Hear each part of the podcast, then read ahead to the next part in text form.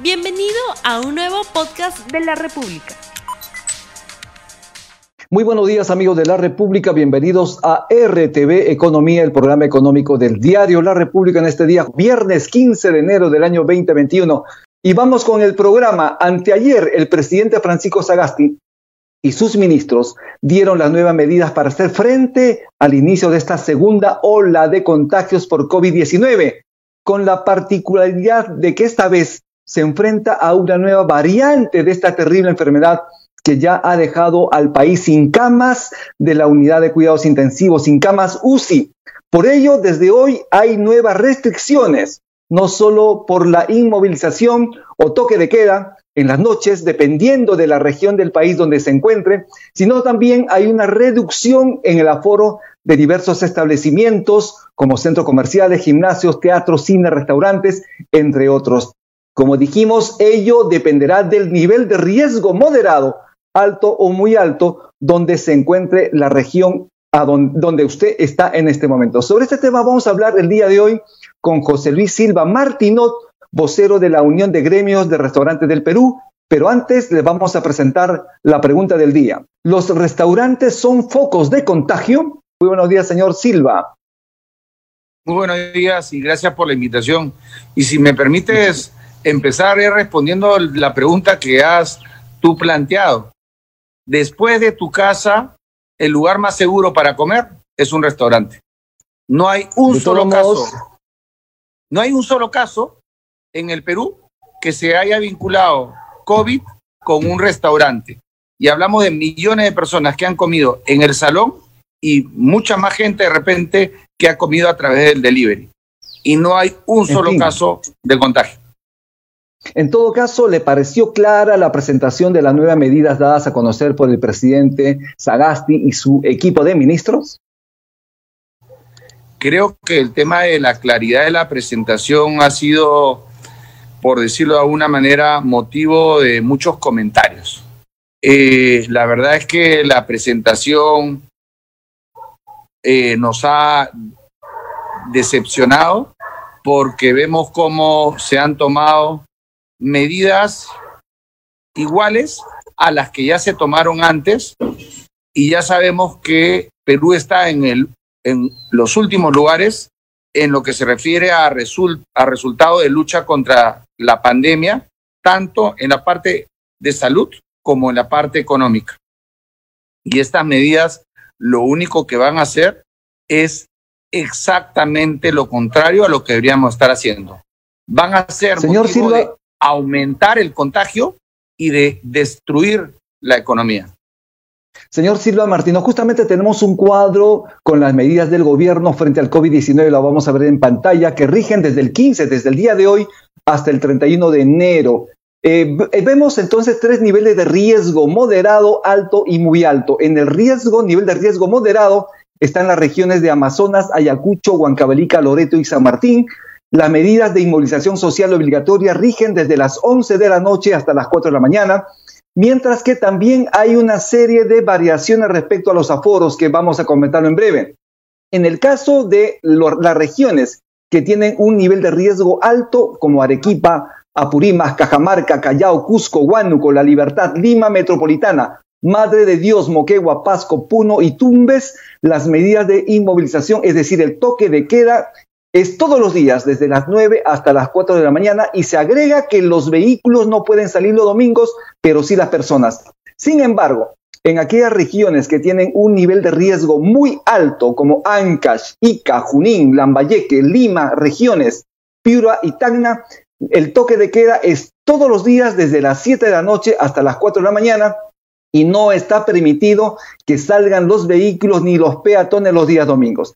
Respecto al tema que nos convoca en el caso de restaurantes, para aquellas regiones que tienen un nivel de riesgo moderado, el, el nivel de aforo es de 60%.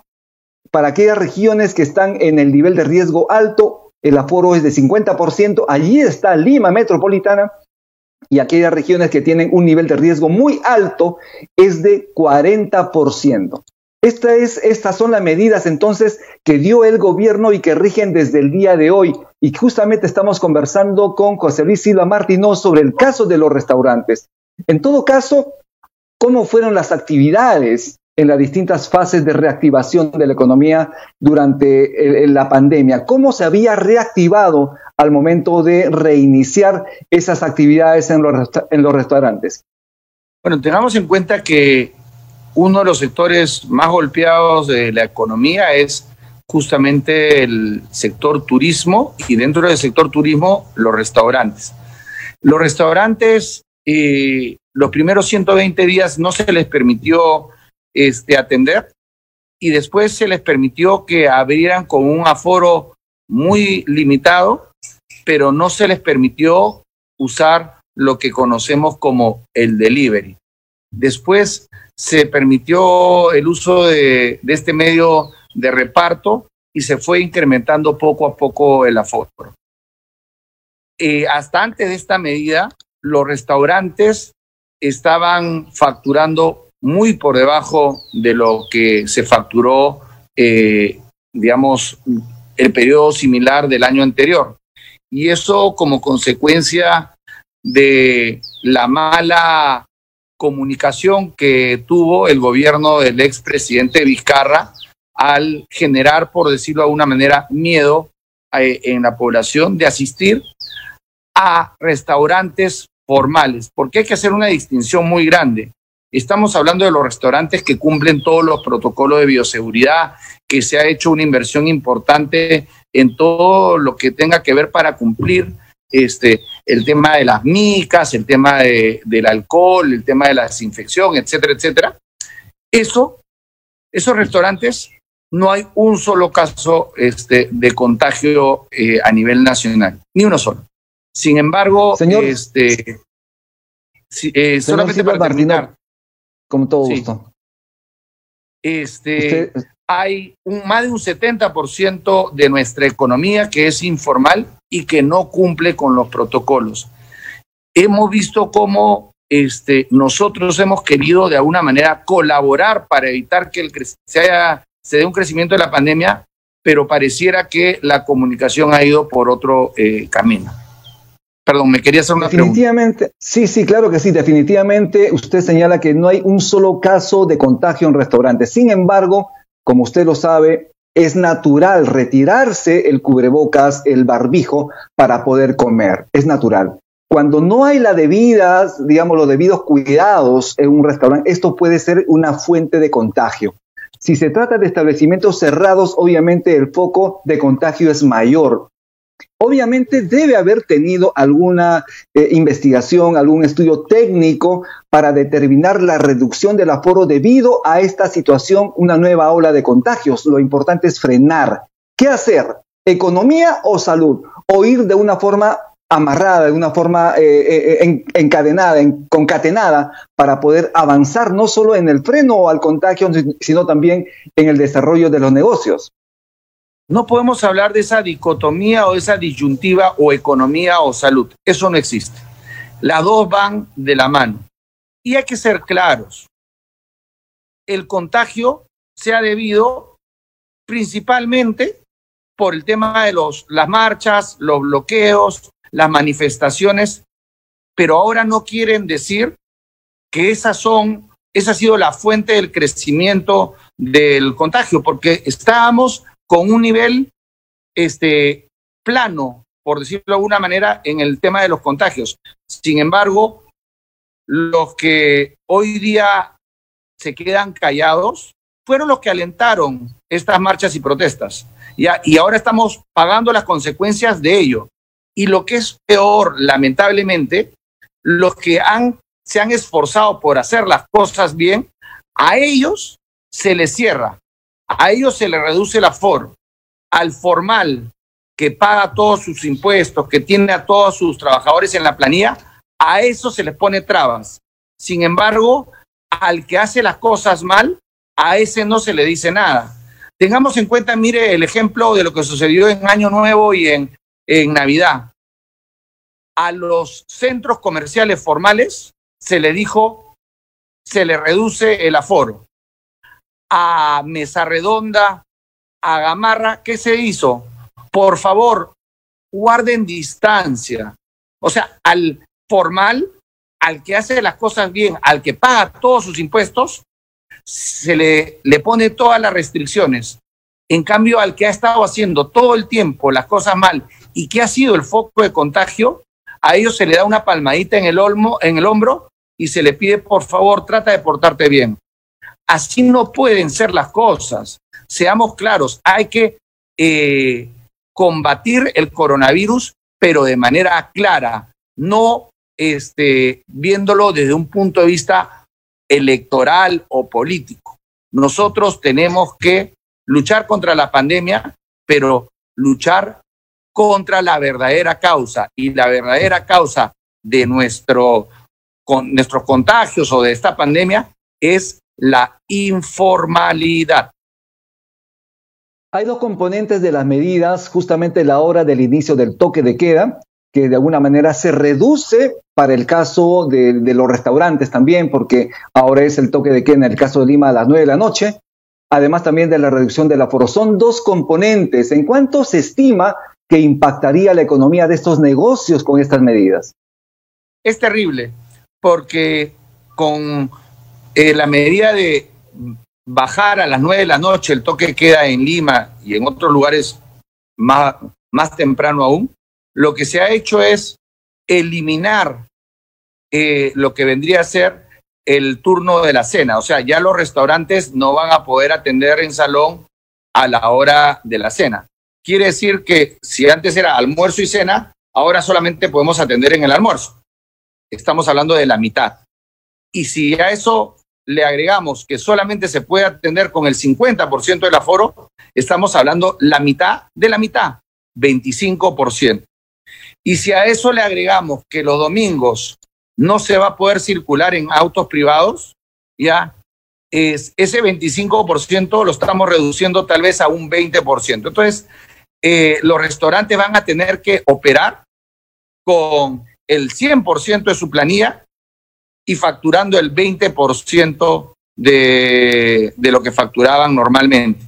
Eso no es viable. Con el 20% del aforo no se cubre la planilla.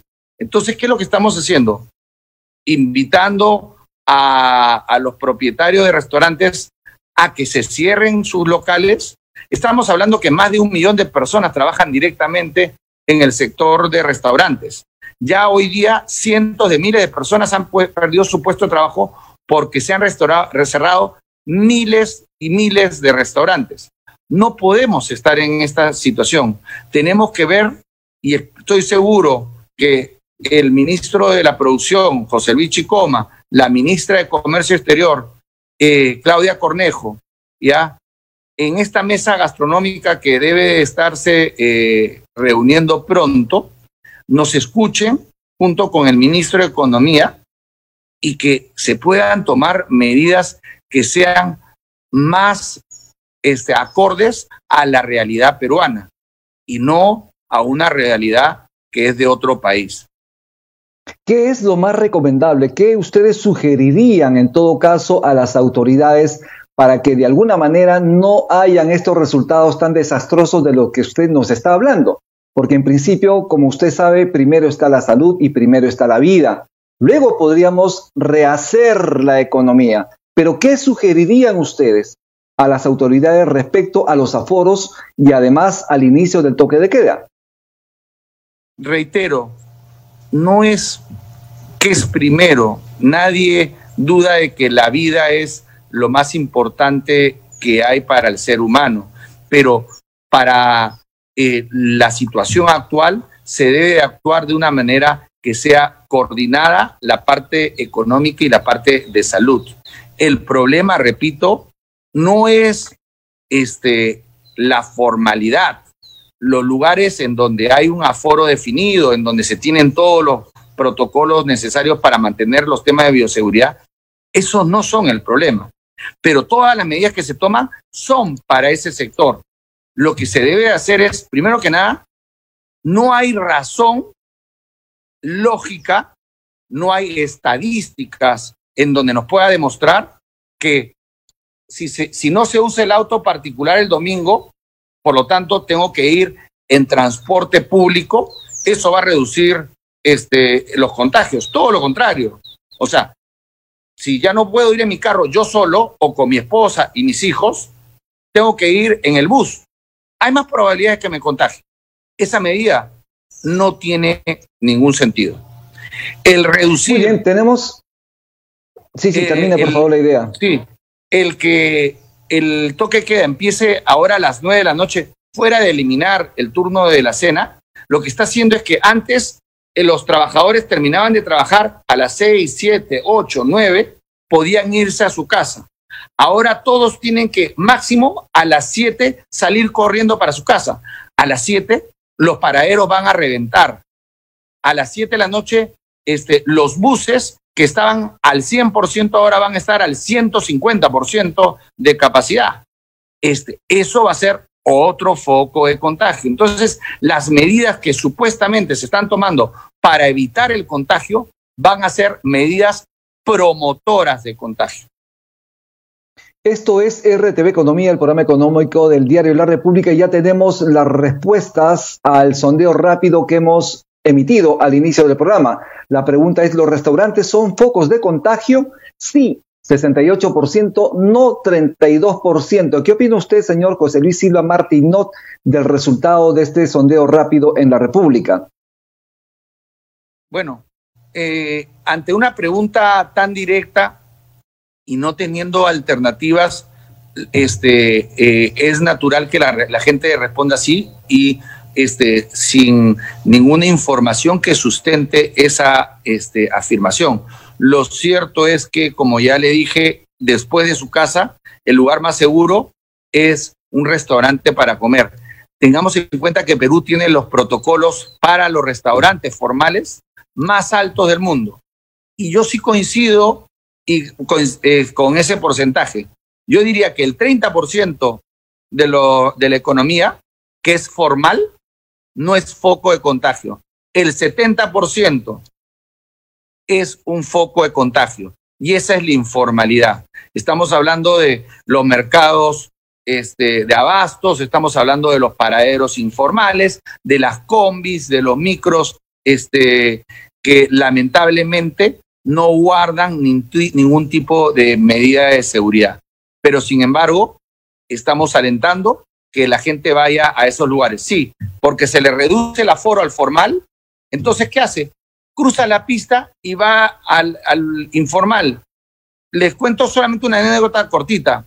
Un amigo que tiene un restaurante de mariscos en San Juan de Lurigancho me decía, en la época en que no se permitía ni a los niños ni a los mayores de 65 entrar, yo no os dejaba que entraran y se iban al restaurante de al frente. Claro, el del frente estaba al 100% del aforo y este amigo que cumplía todo estaba al 40% del aforo. Entonces, ¿qué es lo que se hizo? Promover que la gente vaya al lugar donde se contagia este, en detrimento de los que estaban haciendo las cosas correctamente.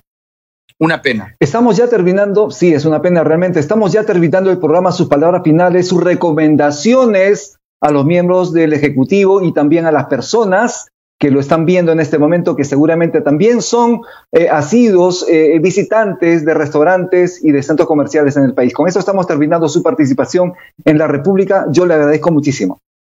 Muchísimas gracias. A los, eh, a los 30 millones de peruanos decirles que vayan y, y con la mayor tranquilidad a los restaurantes porque no son focos de contagio y al sector público decirle que es importante reevaluar las medidas tomadas porque las que se han tomado hace dos días son las mismas que se tomaron hace ocho meses. Y está más que comprobado que haciendo lo mismo 100 veces vas a tener el mismo resultado 100 veces. Somos el peor país en los resultados en lo económico y la salud y vamos a continuar siéndolo. Muchísimas gracias. Estuvimos entonces con, José Luis Silva Martinot, vocero de la Unión de Gremios de Restaurantes del Perú, con quien hemos hablado sobre este tema de los aforos y las nuevas medidas dadas por el gobierno para hacer frente al COVID-19, a esta nueva segunda ola. Hemos llegado al fin, a la finalización del programa. Nos estamos viendo el día lunes. Por favor, les pedimos nuevamente Distancia social, distancia social, lavarse las manos continuamente, es necesario hacerlo con agua y jabón 20 segundos y usar la mascarilla de una manera adecuada, que cubra la nariz hasta el mentón. El barbijo o la mascarilla es de uso obligatorio. Que tengan buen fin de semana. El próximo lunes nos vemos en RTV Economía. Que Dios lo bendiga. No olvides suscribirte para que sigas escuchando más episodios de este podcast.